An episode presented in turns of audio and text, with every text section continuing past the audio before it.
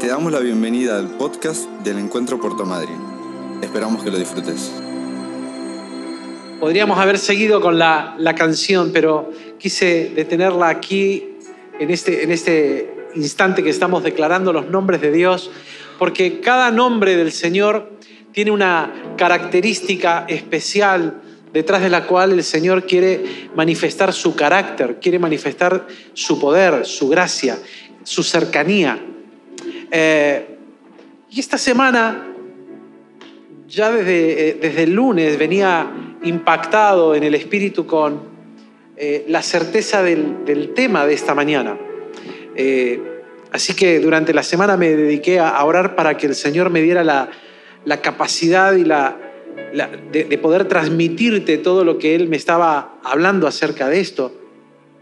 Hace muchos años atrás prediqué un mensaje en varios lugares, eh, tanto de Argentina como fuera del país, y aquí también en nuestra iglesia, eh, que le llamé los, los rostros de Dios, tomado de eh, el libro de Ezequiel y si usted quiere de Apocalipsis, sobre todo Ezequiel capítulo 1, cuando habla de que Dios se manifiesta en medio de una situación de, de Ezequiel apretada, difícil, porque si usted recuerda o va luego a su casa a leer Ezequiel capítulo 1, versículo 1, va a decir que Ezequiel estaba junto al río Quebar, deportado, y aclara. Y allí, en esa situación, vi yo visiones del Señor. Eh, cuando el Señor me hablaba en aquella oportunidad de, aquel texto, una de las primeras cosas que me llamaban la atención en el Espíritu era eh, que en la Biblia no hay casualidades cuando menciona ni un lugar, ni un nombre, ni una situación, nada. Siempre hay algo que el Señor quiere llamarte la atención y por eso está nombrado. No, no está en la Biblia simplemente por, por ponerlo o por decirlo, solamente que nosotros a veces pasamos tan rápido en la lectura que perdemos la riqueza o como suelo decir, las perlas que Dios tiene en medio de su palabra. Eh, y allí aquel texto empieza diciendo, estando yo junto con los deportados junto al río Quebar. Y la palabra Quebar significa trenzado, apretado. Por tanto, lo que estaba eh, declarando el profeta es que él estaba en una situación apretada, una situación difícil, una situación en la cual eh, usted recuerde que ya el templo en Jerusalén había sido destruido, la ciudad de Jerusalén había sido destruida, los muros de la ciudad habían sido destruidos. O sea, si yo viera esto como un ataque de, de Satanás al pueblo de Dios, el ataque había sido muy drástico, había destruido tres fortalezas claves para el pueblo. La primera fortaleza, la de la muralla, la seguridad. La, segunda fortaleza, la del palacio, el liderazgo, el, reinado, quien te lidera, estaba destruido, ya no había líder. Y por último, Nabucodonosor había destruido el templo del Señor, había tirado aquel magnífico templo de Salomón. Por tanto, en, la, en el concepto mental, en, en, en, la emoción de la gente, Dios se había muerto. Dios ya no estaba con ellos, Dios me había abandonado, Dios no salió en mi defensa. Usted recuerde que venimos hablando de un pueblo que ha experimentado la defensa de Dios vez tras vez, tras vez, tras vez a lo largo de su historia. O sea, en su caminar, si uno hace una línea de tiempo, vos vas a encontrar un Dios que le ha salido en, en, defensa, un Dios que los ha guardado, un Dios que los ha protegido, un Dios que ha hecho milagros poderosos, un Dios que ha arruinado los planes de los enemigos del pueblo, un Dios que ha literalmente ha hecho desaparecer a sus enemigos. Y ahora de vuelta está en una situación donde, la, valga la redundancia, la situación se puso más caótica, más difícil, y encima las tres seguridades que tenían están destruidas. Entonces, en esas situaciones que está Ezequiel junto al río Quebar, y en esa situación es la que él recibe ahora una inspiración de parte de Dios. Para los judíos de su tiempo, Dios había caído, y permítame la expresión, caído, ¿no? No porque Dios se caiga, sino que ellos bajaron, en realidad sería la mejor expresión. Ellos habían bajado a Dios de la eternidad, de lo, de lo, poderoso que Él era, lo habían bajado a enclaustrarlo en un templo de cuatro paredes. No, no es la, la prédica de esta mañana, pero te la dejaría picando ahí la preguntita como para que vos la respondas en tu corazón. ¿En qué cuatro paredes has encerrado a Dios? Porque Dios es mucho más grande que las cuatro paredes lógicas, mentales, físicas o espirituales en las que lo metamos.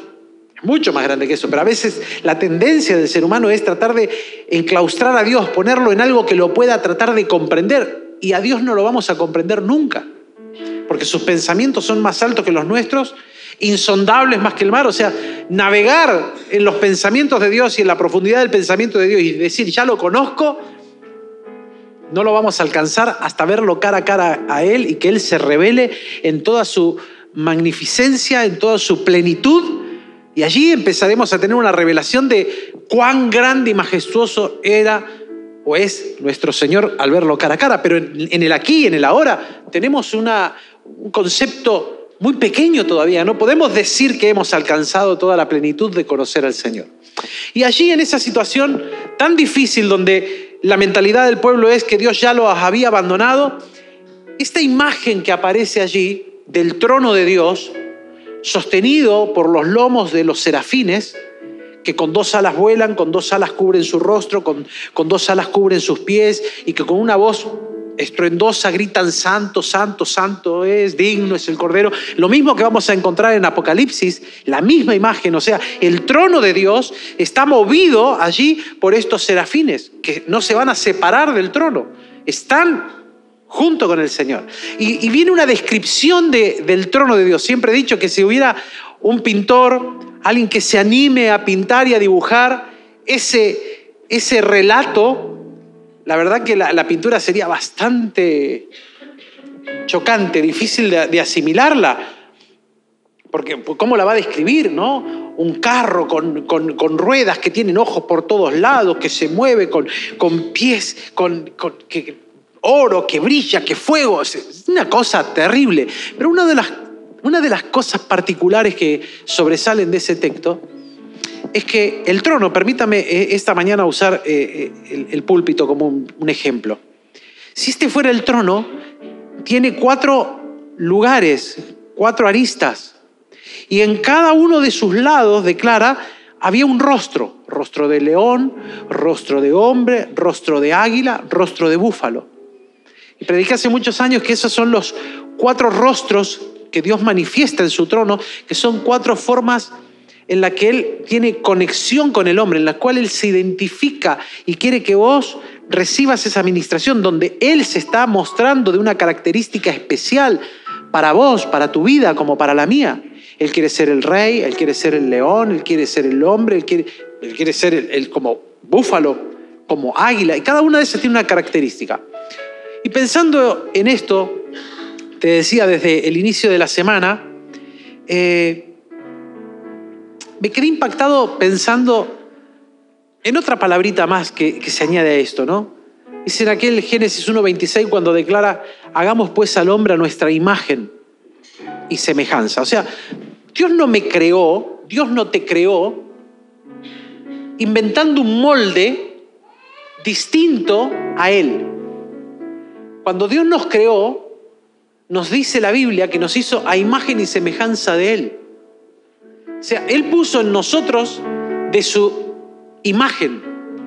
Vos cuando, y, perdón, esto no es para que hagas como la nueva era que se para frente al espejo y dice, me amo, me amo, me amo, me amo, me quiero, me quiero. Este, no, no te andes abrazando a ningún árbol ni nada por el estilo. Eh, porque Dios colocó en lo único de toda la creación que colocó esta característica de su imagen y de su semejanza es en el hombre y en la mujer. En ninguna otra cosa creada colocó Él esto. De hecho, todo lo demás lo creó con el poder de su palabra. Pero al hombre y la mujer, Él invirtió tiempo. Él metió la mano en el barro, lo formó, le dio forma y le dio forma a la imagen de Él. O sea, Dios, permítame esta expresión, se miró a sí mismo y de sí mismo creó el hombre y la mujer. Entonces, Vaya conmigo esta mañana, espero, yo anoche le decía a los chicos de media que Dios me ayude a predicar esta mañana, ¿no? Porque eh, espero no ser tan teológico esta mañana como para que puedas comprender lo que quiero impartirte de parte de Dios. Pero siguiendo esta línea de, de imagen y semejanza, entonces, si el trono tiene cuatro caras que Dios manifiesta de él hacia afuera, porque esas cuatro caras Ezequiel las vio y Juan en Apocalipsis las vio. O sea, era Dios identificándose hacia afuera para que el hombre pudiera percibir las características que Dios tiene. De la misma manera, yo creo que Dios nos ha dado a cada creyente, hombre y mujer, características que nosotros ahora debemos manifestar hacia afuera. Y esta mañana quiero hablarte de eso, quiero hablarte de las cuatro facetas, o si me lo puedo poner como lo puse en el título, los cuatro rostros del creyente.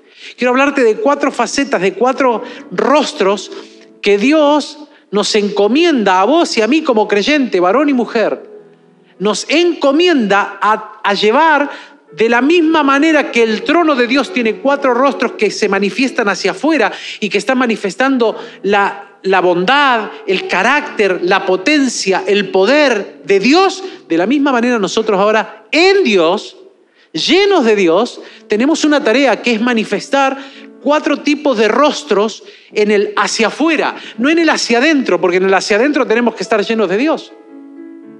En el hacia adentro tenemos que llenarnos del Señor. Tenemos que vaciarnos de nosotros mismos para poder llenarme del Señor, para ahora poder expresar esto hacia afuera. Si no, lo que va a salir del hombre o de la mujer no es lo correcto. De hecho, Proverbios, allá por el capítulo 23, va a decir que tal como es el corazón del hombre, así es él. Lo deja claro. O sea que cuando algo sale de nosotros, no sé si a vos te ha pasado, a mí me ha pasado más de una vez, decirle a alguien, sacaste lo peor de mí. No sé si te ha pasado, ¿te ha pasado eso? Algunos se ríen, ¿no? Generalmente pasa más dentro de casa que fuera de casa, ¿no? Eh, ¿viste, ¿Viste esos momentos que vos decís, ¿por qué salió esto de mí? Bueno, porque la Biblia declara que eso estaba en tu corazón. Que eso siempre estuvo guardado en tu corazón ese explotar de golpe, ese hablar de más, ese decir lo que no teníamos que decir, ese pensar lo que no teníamos que pensar, aquello que se expresó desde nuestro rostro o en una actitud o en un gesto y que después a los segundos uno se puede hasta arrepentir, ¿y para qué hice esto? ¿Por qué salió esto de mí? Porque siempre estuvo en tu corazón. La Biblia dice, el hombre es tal como es hacia afuera, es lo que había acá. Por eso tengo que llenarme de Dios.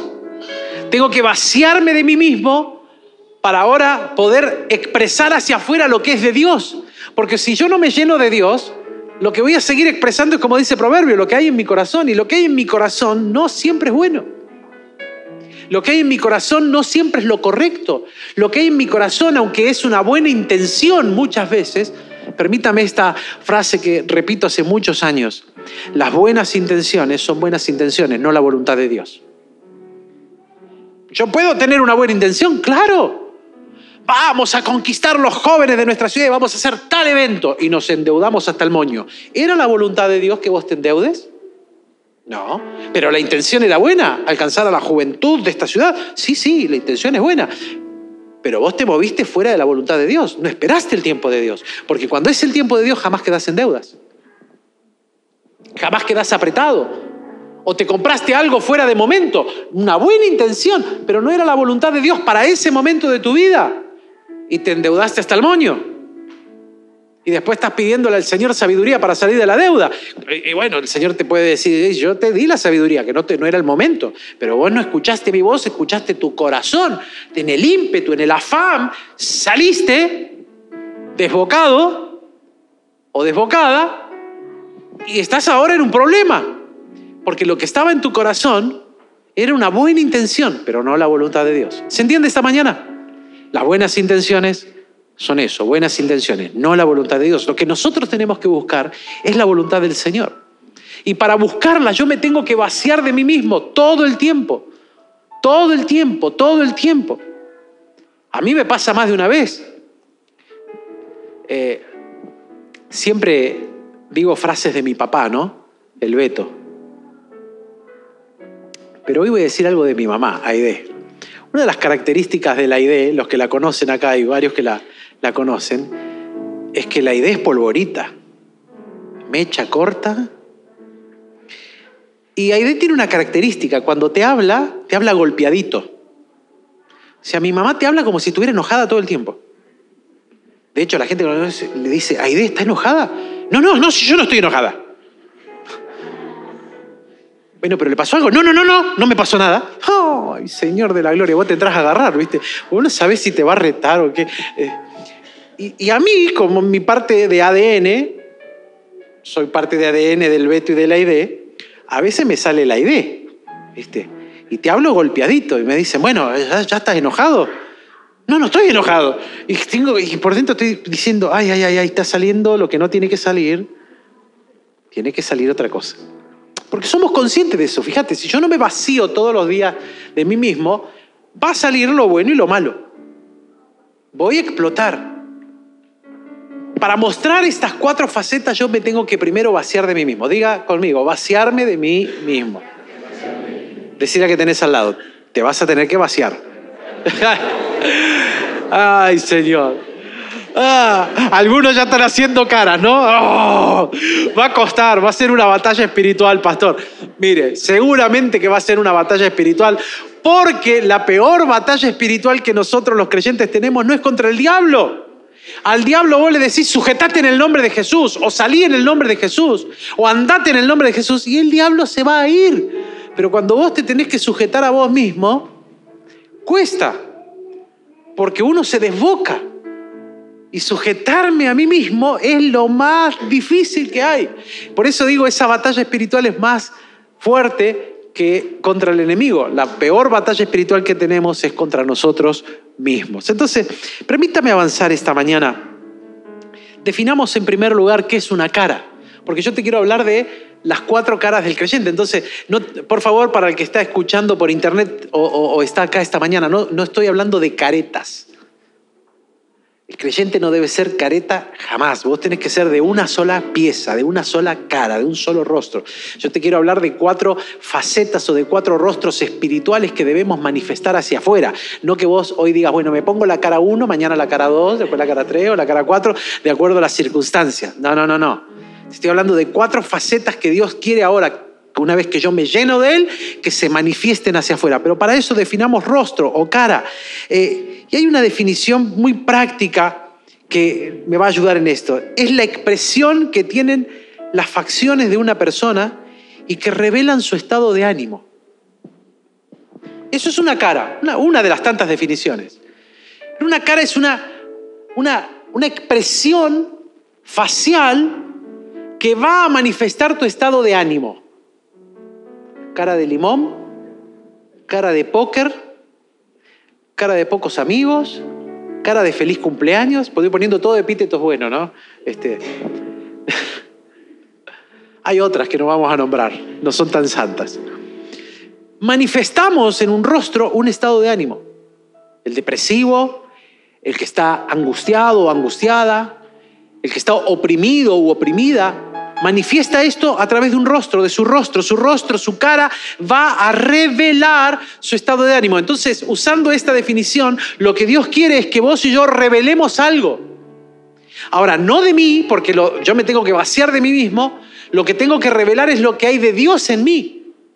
Tengo que revelar en el hacia afuera todo lo de Dios. Entonces, quiero hablarte esta mañana de las cuatro caras del creyente, la del Hijo, la del sacerdote, la del intercesor y de la integridad. Estas cuatro que quiero desarrollar esta mañana. Y vamos a empezar por la primera, la del Hijo. Y yo la titulé así, la del Hijo que habla con su Padre a corazón abierto.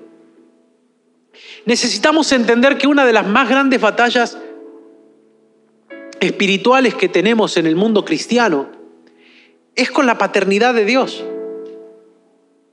El creyente no tiene problemas de aceptar a Jesucristo porque es nuestro Salvador.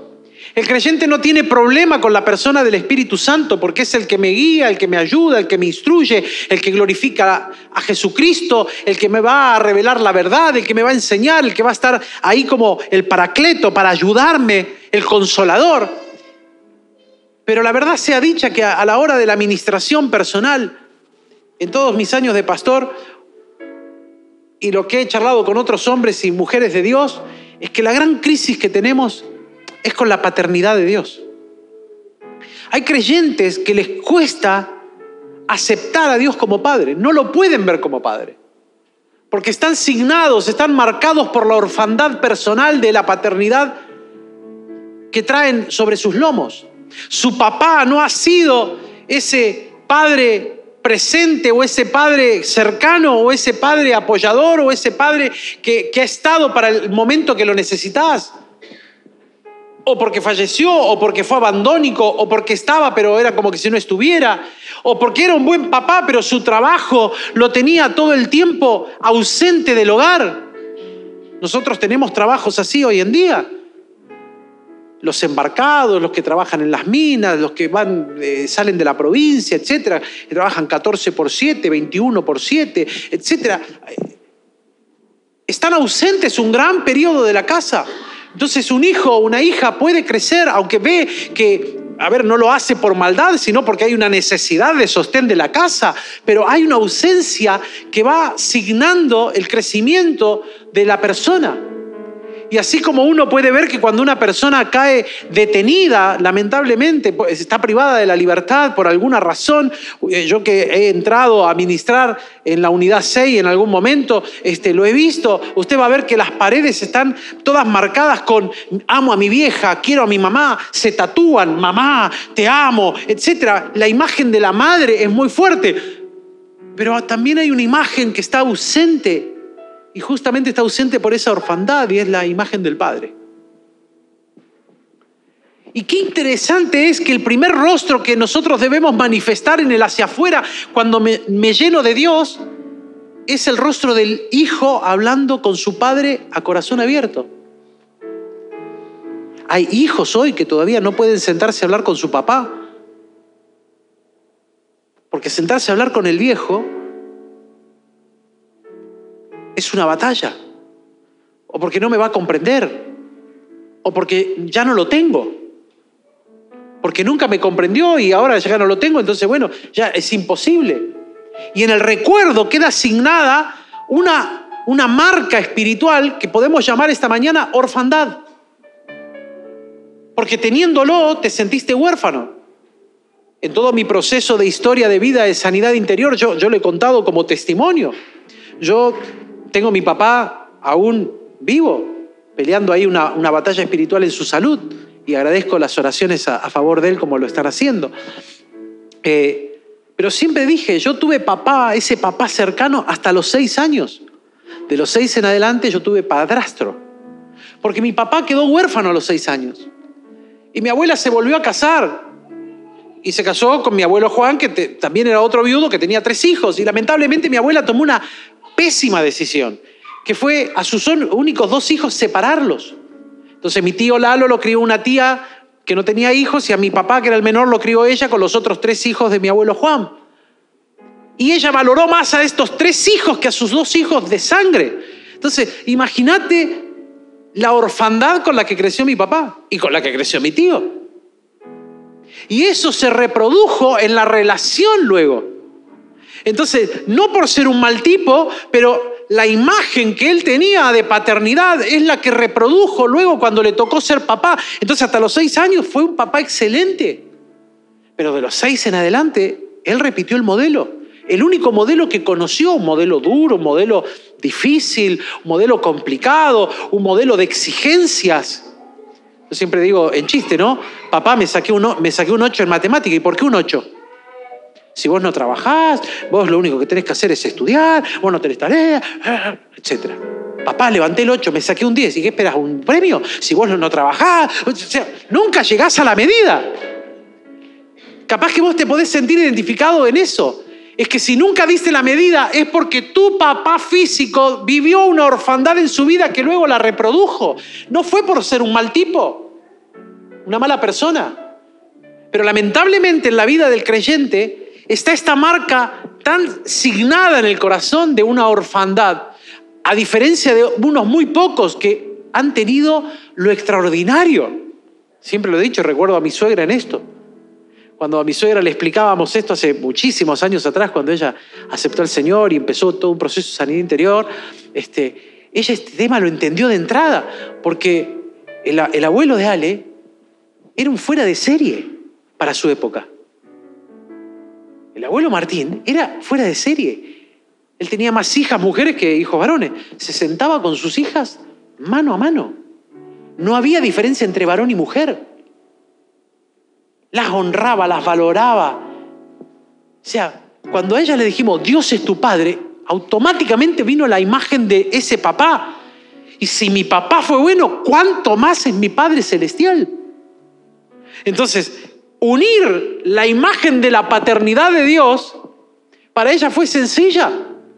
Pero lamentablemente estos son muy pocos casos que existen. La mayoría tenemos la otra signatura en nuestro corazón. Hemos sido asignados por una ausencia, una orfandad en esta paternidad. Entonces, ahora yo tengo que sentarme a hablar cara a cara y corazón abierto con Dios como Padre. Yo no tengo problema de llegar al Señor como mi Salvador.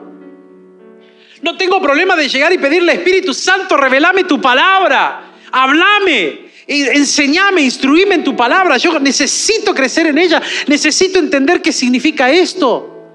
O, tuve un sueño, o, revelame lo que querés decirme. No tengo problema. Pero cuando llega el momento de la paternidad, el tema es que Dios quiere que vos y yo manifestemos esta paternidad hacia afuera por una sencilla razón.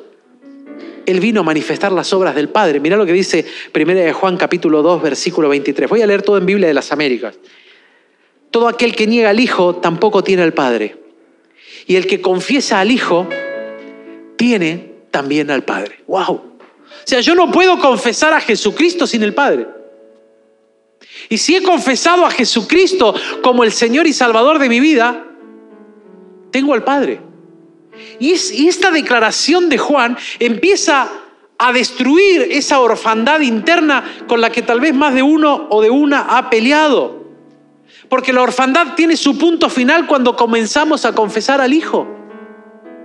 La orfandad física que me ha asignado también en lo espiritual empieza a perder terreno cuando yo declaro a Jesucristo. Cuando empiezo a confesar a Jesús. ¿Por qué? Porque Él vino a manifestar las obras del Padre. Mire lo que dice Lucas capítulo 11, versículo 2. Y Él les dijo, cuando oren, decida así, Padre, santificado sea tu nombre. Venga tu reino. Los discípulos le dicen, enseñanos a orar. Y lo primero que hace Jesús al enseñarles a orar no es meterlos en todo un sistema de religión del cómo orar, porque eso ya lo tenían.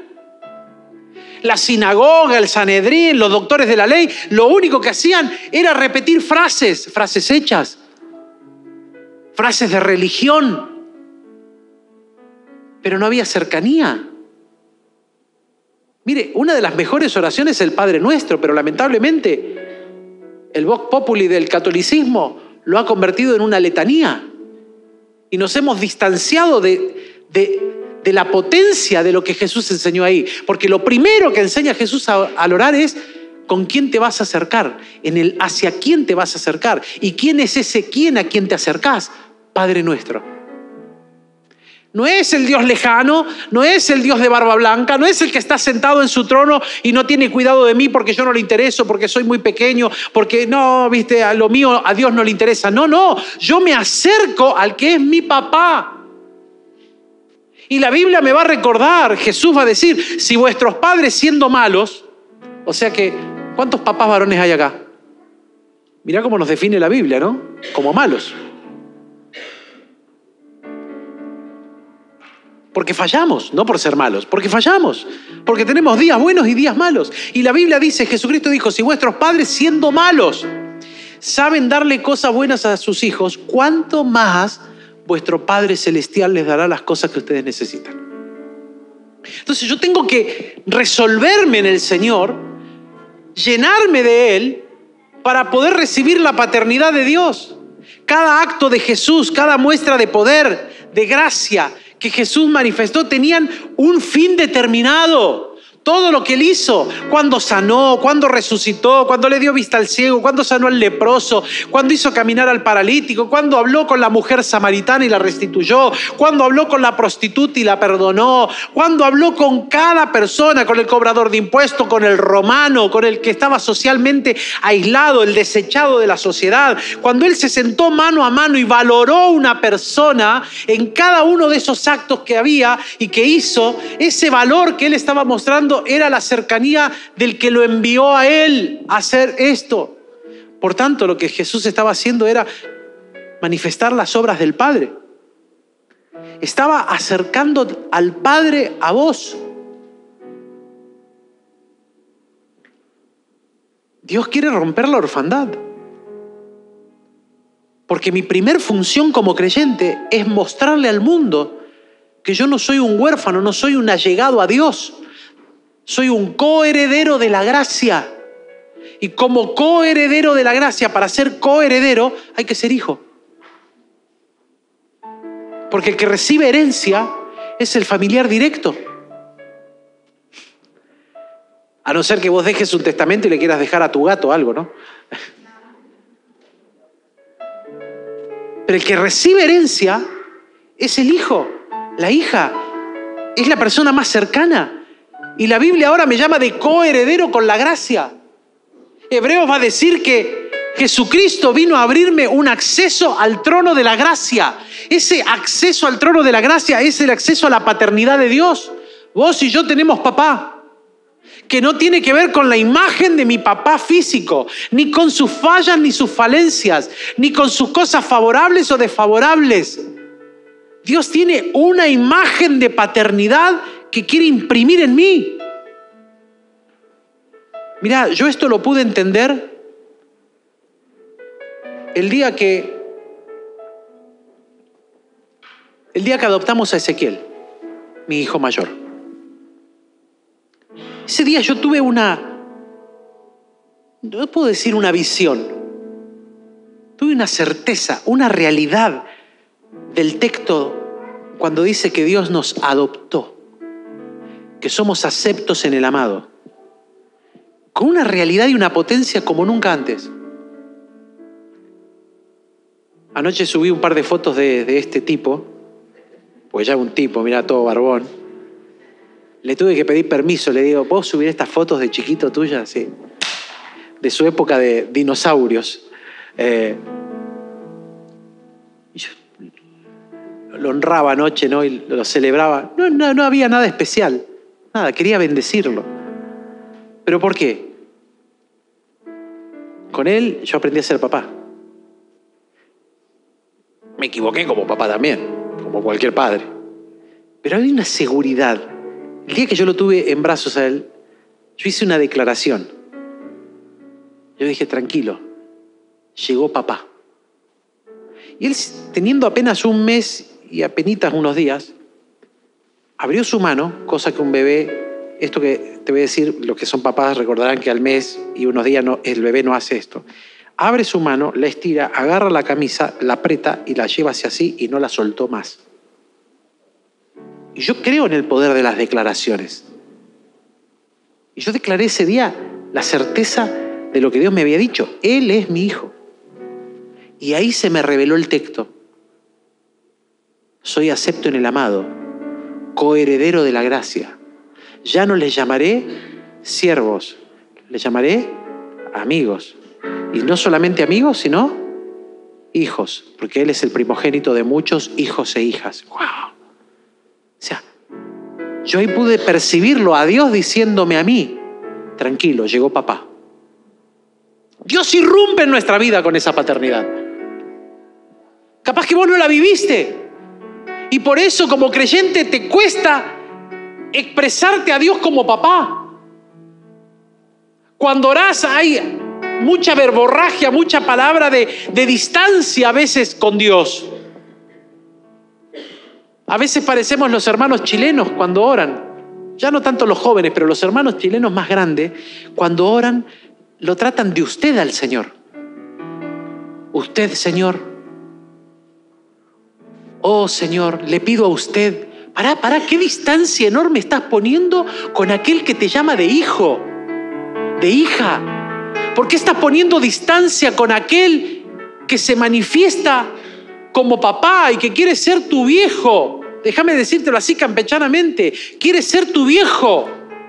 Quiere ser tu papá y que vos hables con él cara a cara, Pero vos podés decir, es que yo nunca lo tuve, nunca pude hacerlo. Con mi papá físico había distancia, con tu papá espiritual no la hay. Y la primera asignatura que tenemos para manifestar hacia afuera es la de un hijo hablando con su padre, a corazón abierto. Juan 17:6 dice, he manifestado a los hombres que del mundo me diste, eran tuyos y me los diste y han guardado tu nombre. He manifestado tu nombre. Ese texto por años me persiguió. Y yo le preguntaba al Señor, ¿qué nombre, Señor, les viniste a manifestar? ¿El de, el de Salvador? Esto? El Señor me decía, no, no, el de Padre. Porque todo el tiempo Jesús enseñó a acercarse al Padre y llamar a Dios de Padre. ¡Wow! Cuando en Juan 17 él ya está a punto de terminar su ministerio y está diciendo, el nombre que me diste yo les he manifestado, yo les he manifestado tu nombre. ¿Cuál nombre? Papá. ¿Por qué no cerrás tus ojos por un segundo? Y pedile a vos ahora, porque el único que conoce la distancia hacia esa paternidad sos vos. Yo no la conozco. El único que puede definir esa distancia hacia la paternidad de Dios sos vos. ¿Por qué no le pedís al Señor ahí en tu intimidad? con una vocecita que solo tu oído puede escuchar. Decirle, enséñame a experimentarte como mi papá. Yo no quiero una distancia entre vos y yo. Yo quiero la cercanía de un hijo, de una hija.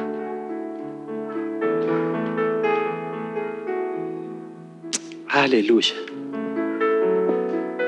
Ay, quiero avanzar y no me puedo ir de este punto. Perdóname, pero es que yo siento algo tan fuerte esta mañana en esto. No me puedo ir de este punto. Quiero avanzar y el Espíritu me dice, quédate unos segundos más. Yo les he enseñado algo a mis tres hijos, a este grandote sobre todo. Anoche le decía, ¿y mi abrazo? Abrazame un poco. Y viene y me abraza. ¿Y mi beso? Se los digo a los tres. ¿Y mi abrazo? ¿Y mi beso? Pues yo le digo, a mí no me importa que ustedes se vuelvan grandes, que se pongan más gordos, canosos y viejos, y que yo me ponga más canoso y viejo. Yo sigo necesitando de tu abrazo y de tu beso. Que la edad no te ponga esa distancia con tu papá, ¿viste? Porque a medida que crecemos, ¿viste? Que le ponemos distancia con los viejos. Bueno, bueno, salí, salí, ay, me molesta, ya, ya, ya, estoy grande, ya.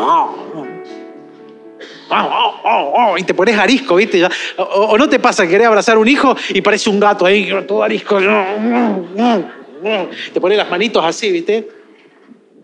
No te prives de llenar de besos a tus hijos, pero tampoco te prives, hijo, de llenar de besos a tu viejo. Porque el mundo tiene una, una asignatura pendiente con la paternidad. Y la mejor manera de, destruirla y de, de romper las distancias es empezar a, llenarme de Dios para manifestar ahora la paternidad de Dios. Te puedo llenar de besos no porque sos perfecto, sino porque yo me llené de Dios. Así yo pude perdonar un montón de cosas de mi papá y sanar nuestra relación hace muchos años atrás. Y lo lleno, cada vez que lo tengo, lo lleno de besos. ¿Por qué? Porque un corazón sano sabe manifestar esa sanidad hacia afuera. Entonces, si vos estás lleno del Padre, vas a manifestar ese primer rostro. El segundo rostro es la del sacerdote. Voy a ir un poquito más rápido. La del sacerdote del nuevo pacto que ministra alabanza y devoción a su buen Dios. Nuestra vida tiene ahora un rol, una labor en la recuperación del sacerdocio. Para que la podamos entender, hagamos un poco de memoria. Dios instituyó el sacerdocio. Dios colocó hombres como sacerdotes para ministrarle algo especial al pueblo. Eh, Dios eh, quería manifestar a través del sacerdocio la redención que Él quería hacer sobre su pueblo. Era el sacerdote el que tenía la tarea de ingresar al lugar santo, de ingresar al lugar santísimo, y luego cuando salía tenía la responsabilidad de ministrarle al pueblo lo que había recibido de Dios. Él tenía la responsabilidad de entrar ahí, en la carpa, al lugar santo, al lugar santísimo y ministrar en representación del pueblo, ministrarlo a Dios. Pero luego, lleno de Dios, él salía a donde estaba el pueblo y ahora tenía que ministrarle al pueblo todo lo que había recibido de Dios. O sea, la tarea era un, ser como una doble vía. Yo me conecto con Dios, te estoy representando, te voy a presentar delante de Dios, pero luego te voy a transmitir todo lo que Dios me ha dicho para darte. Este sacerdocio con esta característica desaparece cuando un sacerdote incumple sus labores. Y subrayo eso, este sacerdocio desaparece cuando el sacerdote incumple sus tareas. Un sacerdote que incumplió su tarea fue el sacerdote Elí.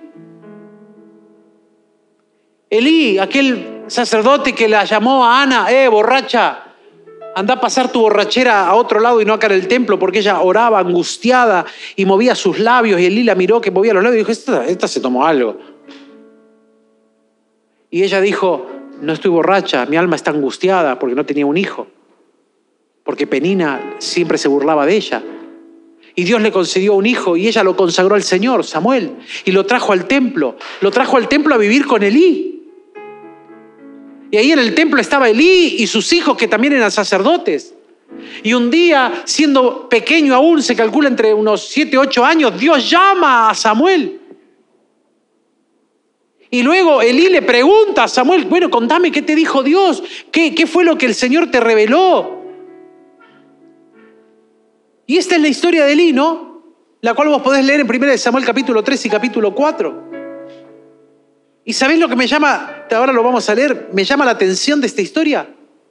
Es que cuando Dios lo, lo, lo, reprende al sacerdote, cuando Dios lo ubica al sacerdote que él está haciendo mal las cosas, cuando Samuel le revela lo que Dios le dijo, y, le, y lo que Dios le dijo es que el sacerdocio de Elí se va a culminar para siempre, que jamás se va a levantar sacerdote de su descendencia que Dios va a erradicar el sacerdocio de él, porque es un sacerdote que incumplió sus tareas.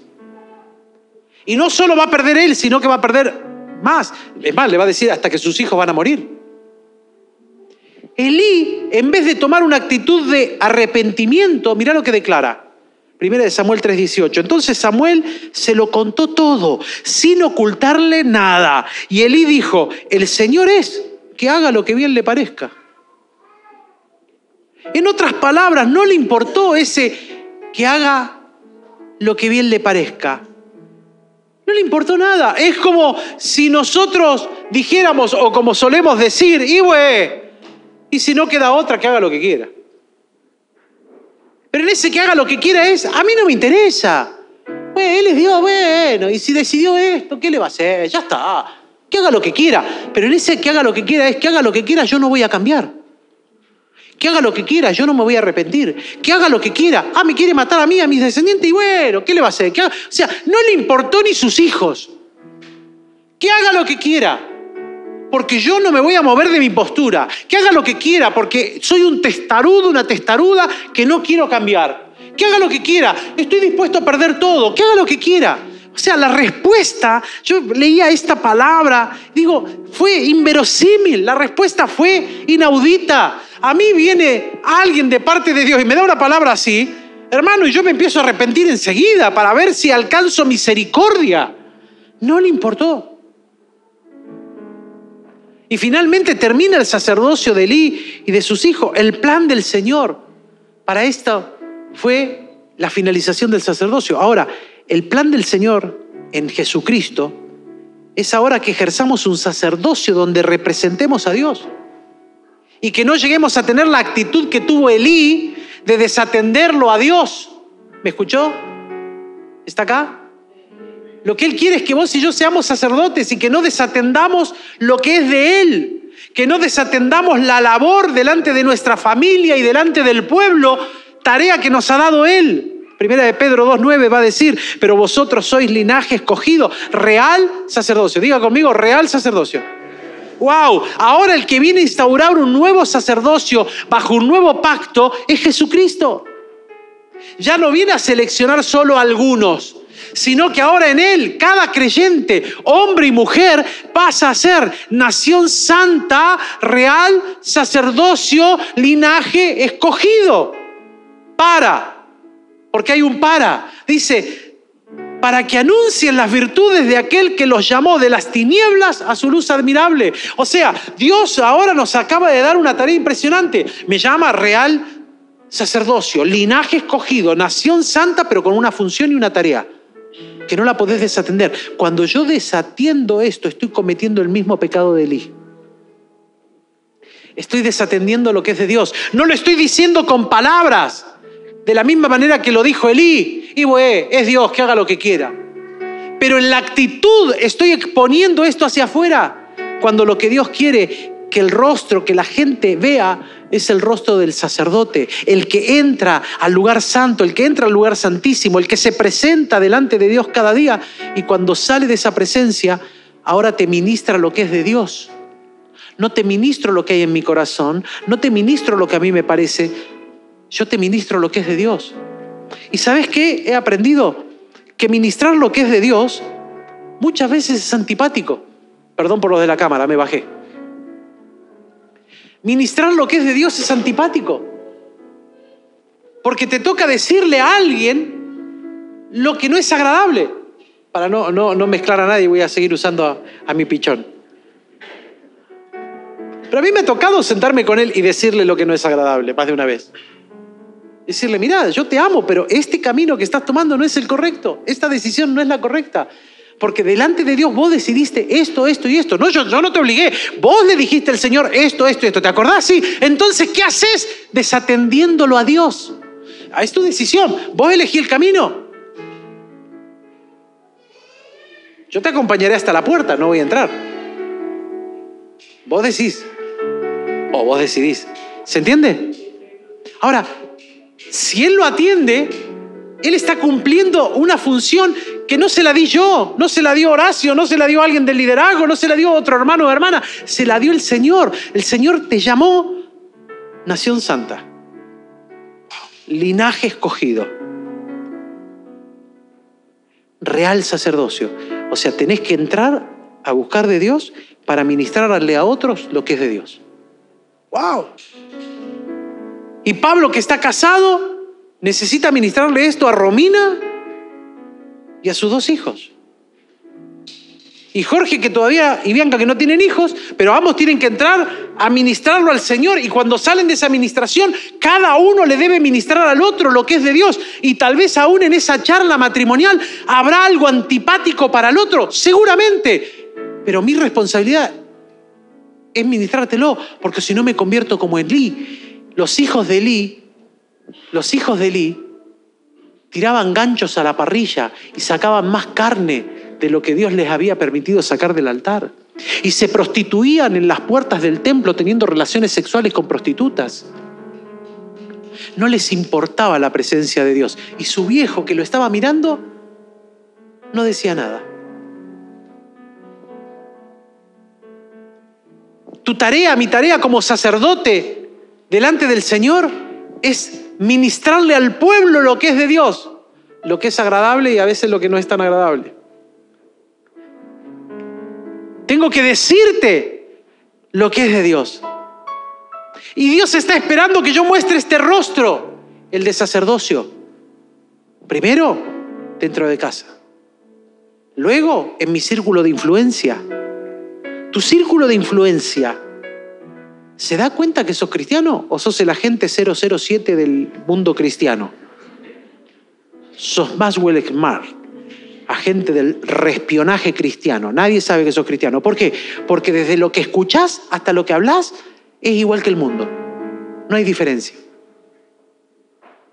Guarda, porque a través de todo eso yo estoy manifestando algo, perdón, estoy manifestando a alguien.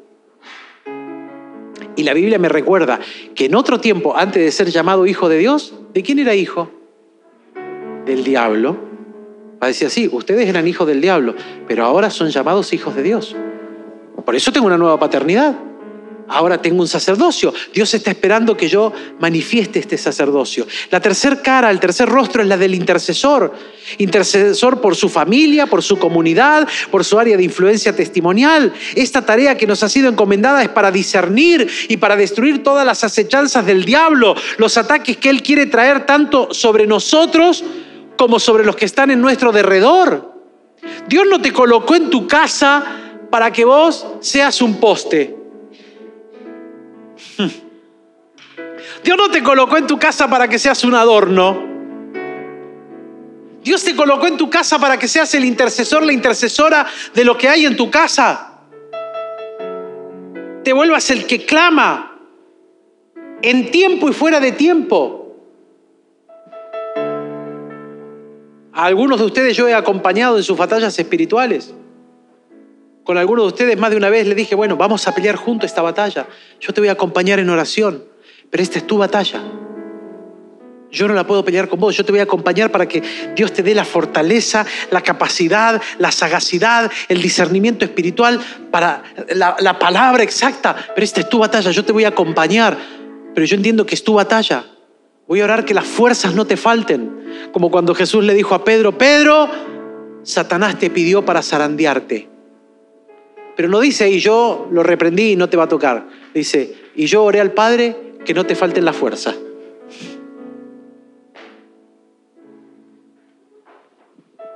Hay una tarea que es la del intercesor. Lucas capítulo 21, 36 dice, más velad en todo tiempo, orando, para que tengáis fuerza para escapar de todas estas cosas que están por suceder y podáis estar en pie delante del Hijo del Hombre. O sea, Dios quiere que te conviertas en un intercesor, en una intercesora, para destruir lo malo que viene sobre el mundo y sobre nuestras vidas. Porque nosotros estamos en el mundo, no somos del mundo, pero vivimos acá. Y lo que pasa en el mundo también me afecta. Lo que pasa en mi derredor también me afecta. El dólar a 4.45 también me afecta. Una economía desbordada, un país que no sabemos qué rumbo va a tomar, una debacle que si ves las noticias te deprimís más que lo que te alegrás, también te afecta. Pero yo no soy ciudadano de este mundo. Tengo otra seguridad en la cual agarrarme. Tengo otra paternidad sobre mí. Tengo otro tipo de sacerdocio. Por eso en vez de ser ministrado por los diarios, soy ministrado por Dios. Pero ahora yo me convierto en un intercesor de los míos en primer lugar, luego de, mi área de influencia de donde trabajo, luego de las amistades y demás que tengo. ¿Por qué? Porque ellos están afectados por este sistema y la única manera de que ellos vean al Salvador es a través del reflejo de este espejo que tiene que manifestar al Señor, o como diría Pablo, de esta carta leída, de esta piedra viva que tiene que manifestarla al Señor. Esta tarea la podemos ver aún de, de, interceder, de orar en todo tiempo en lo que Dios esperaba, por ejemplo, de los levitas.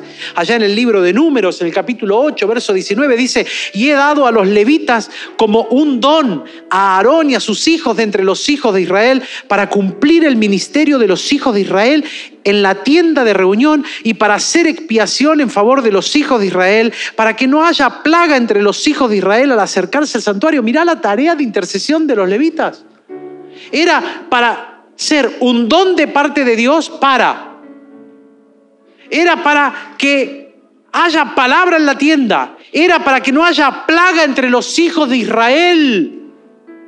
Cuando la plaga entra en tu casa es porque ha faltado la intercesión. Si no lee por favor el libro de Joel, el profeta Joel en el capítulo 2 va a decir, toquen trompeta, que es el shofar, toquen trompeta, promulguen ayunos, convoquen a la asamblea, reunámonos todos a orar, porque el enemigo entró en la ciudad.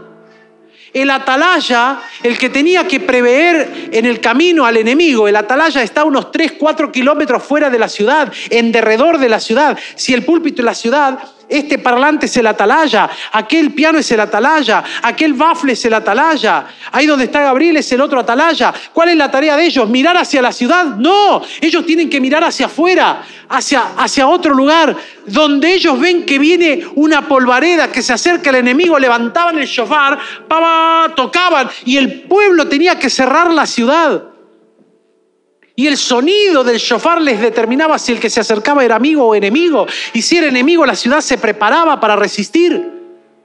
cuando el profeta declara, convoquen ayuno porque el enemigo entró en la ciudad, es que el atalaya se durmió. El atalaya ya no estaba cumpliendo su función. Cada vez que el enemigo entra en nuestra casa y nos deteriora o nos preda en algún área, estás predado en tu economía, estás predado en tus emociones, estás predado en una relación dentro de tu casa misma, es porque el enemigo entró en tu casa. Ahora, si el enemigo entró en tu casa, es porque la función de intercesión está ausente. Dios quiere que te conviertas en un intercesor, en una intercesora. Y permitidme hablarle a los varones que son, hemos sido en la historia bastante vagos con esto, porque la mayoría de las intercesoras son mujeres. No le tires el fardo de tu casa a tu esposa, detrás de, la, de la frase que oculta tu vagancia o nuestra vagancia como hombres. Bueno, ella ahora más que yo. Dios te llamó a ser un intercesor también. Dios te llamó a pelear la batalla espiritual. Dios te llamó a pararte delante del enemigo. Dios te, te llamó a estar como una atalaya, como un intercesor bien parado, percibiendo de Dios lo que hay que hacer. ¿Cuándo hay que hacerlo? ¿Cómo hacerlo? ¿De qué manera hacerlo? Dios tiene para hablarte. Dios nunca está callado va a declarar en la Biblia, el, si el león ruge, ¿quién no temerá? Si el Señor profetiza, ¿quién no profetizará? ¡Wow! O sea, Dios quiere comunicar su palabra. Pero Él se la va a hacer escuchar a aquellos que están en sintonía con Él. Yo necesito de la intercesión para que mi oído esté afilado con Él. Yo necesito de la intercesión para que esto que oramos más de una vez, oídos abiertos para escuchar, se cumpla. Porque si mi vida de oración está pequeña, mi vida de oración está chata, mi vida de oración está ausente, el oído se empieza a entumecer, está cerrado, entonces es más difícil escuchar la voluntad perfecta, buena y agradable que es de Dios.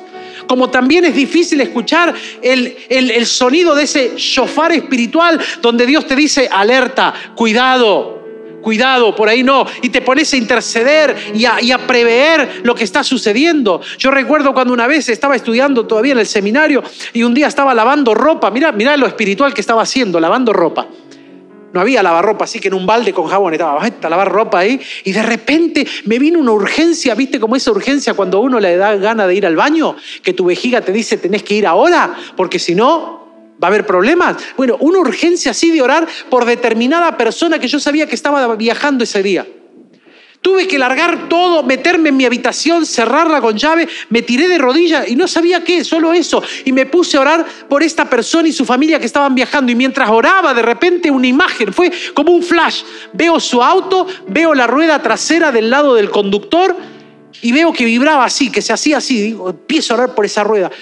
Cuando termino, el Señor me dice llámalo, así que me voy hasta un locutorio, lo llamo, le dejo un mensaje porque estaba en ruta, no escuchaba.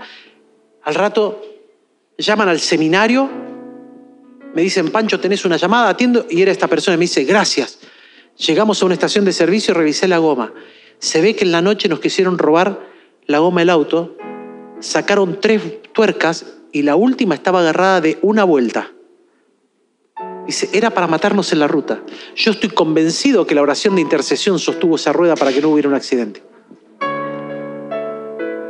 El intercesor necesita de esa urgencia vital del Señor diciéndote lo que está por venir, porque así lo leíamos que el Señor quiere hacer. Ellos debían, los levitas debían ser la expiación en favor de los hijos de Israel. Cada creyente tenemos una tarea de ser ese don dado por Dios para otros, intercediendo, peleando batallas por los nuestros, por nuestro círculo de influencia, porque es allí donde debemos manifestar el reino de los cielos. Y Dios anhela que te conviertas en un intercesor. Y por último, el rostro de la integridad personal.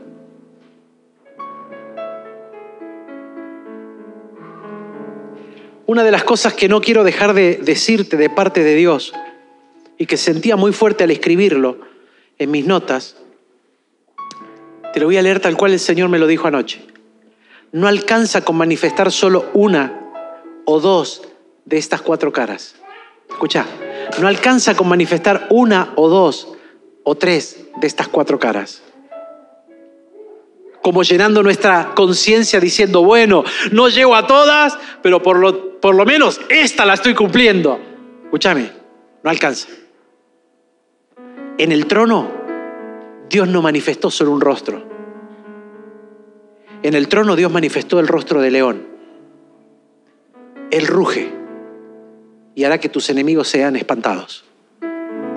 Él manifestó el rostro del búfalo, la fuerza, la fiereza. Vos sabés que los búfalos tienen una jorobita. Cuando son atacados por un león, por las hienas, el búfalo necesita entrar en calor. Y lo que necesita entrar en calor es esa joroba, porque de esa joroba emana aceite que se va a todo el pelaje y se vuelve viscoso. Entonces cuando lo quieren agarrar se resbalan. Dios te quiere llenar de unción para que el enemigo cuando te quiera tocar se resbale. Por eso recibirán fuerzas como la del búfalo. Cuando dice recibirán fuerzas como la del búfalo, vamos a recibir una unción. El rostro del águila. El águila se rejuvenece a sí misma.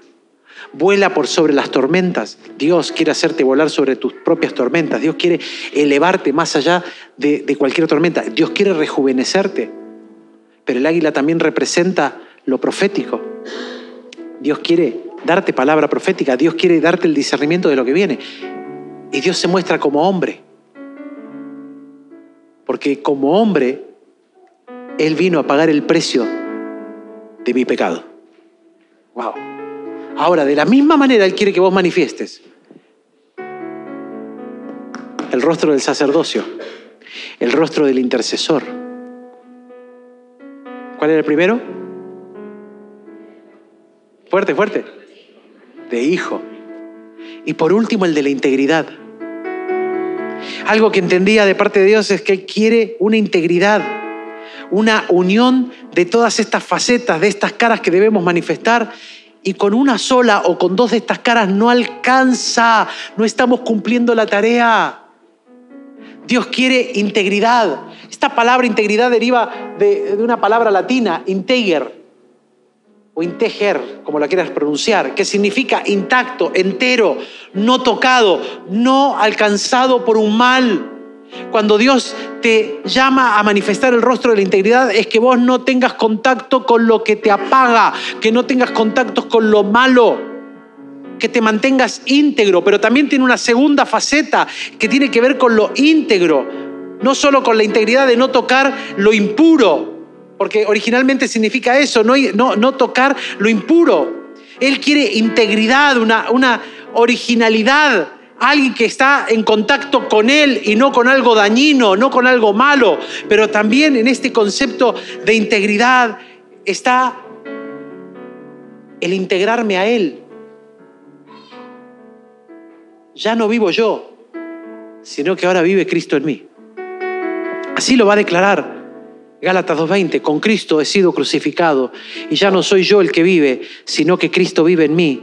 Y la vida que ahora vivo en la carne la vivo por la fe en el Hijo de Dios, el cual me amó y se entregó a sí mismo por mí. Para vivir esta integridad, yo debo integrarme a Él. Él nos integra a mí.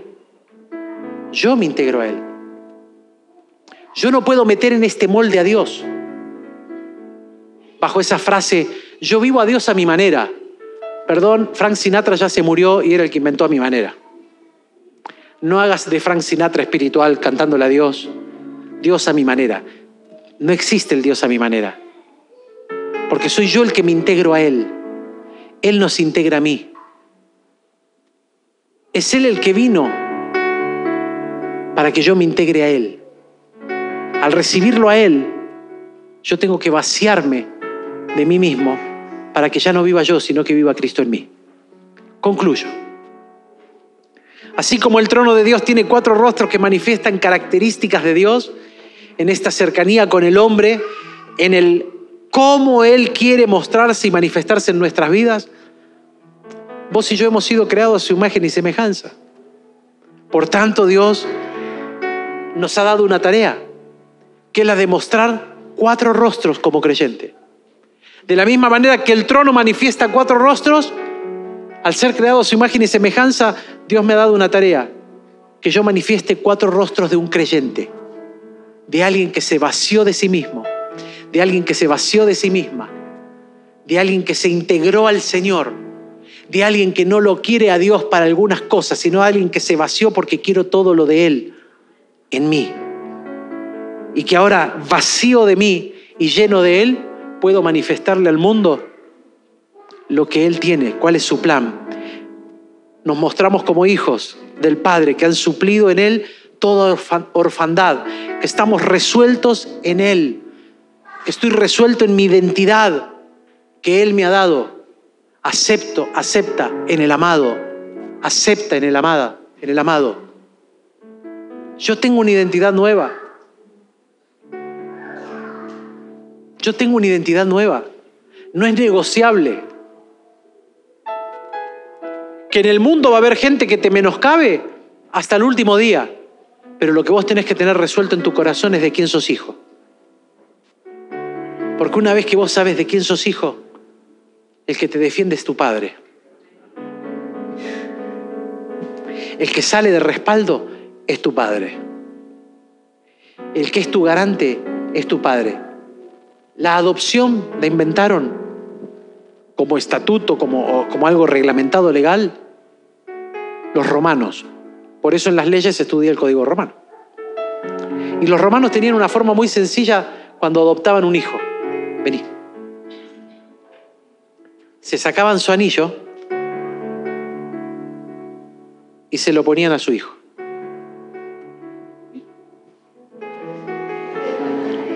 Después devuélvemelo. Si, no si no me mata tu madre.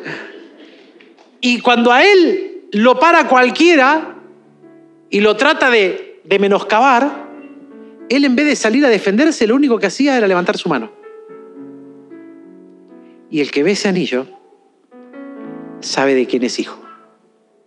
Fin de la discusión. Dios te dio un sello. Dios te dio un anillo. Tenés que empezar a levantar la mano y mostrarle al enemigo de tu vida quién es el que pelea por vos. ¿Por qué? Porque en Él yo estoy resuelto. En el Señor yo me resolví. Somos llamados a ser sacerdotes de un nuevo pacto, por lo tanto responsables de nuestra casa, de las áreas de influencia que están a nuestro alcance, para mostrarle la voluntad de Dios completa a los que están a nuestro alrededor. Cumplimos una tarea de intercesor, presentando batalla contra toda acechanza del enemigo y finalmente vivimos una vida integrada al Señor. Somos íntegros, no por nuestro valor personal, sino por el en quién estamos integrados diciendo como declara el apóstol Pablo en Gálatas, ya no vivo yo, sino que ahora vive Cristo en mí. Y lo que antes tenía por ganancia, ahora lo tengo por pérdida. Lo que antes vivía en la carne, ahora lo vivo en la fe del Hijo de Dios. Tenemos una tarea por delante. Cuatro rostros. No le dejes la tarea de mostrar estos rostros solo al trono porque el trono lo viene a manifestar cuando te alcanza. Y una vez que te alcanzó, ahora te da cuatro rostros que quiere que vos manifiestes al mundo, porque Dios ha decidido en, en su sabiduría, en su inmenso amor y en esto inexplicable que yo no te puedo explicar porque se recibe por fe, Dios ha decidido que vos y yo seamos una carta leída por todos, una piedra viva que está escrita por su propia mano entonces, ahora la tarea de manifestar toda esta obra es tuya y es mía. Soy yo, sos vos, mujer, varón, los que estamos llamados a manifestar estos cuatro rostros en el Señor. Para ello tenemos que resolvernos en el Señor.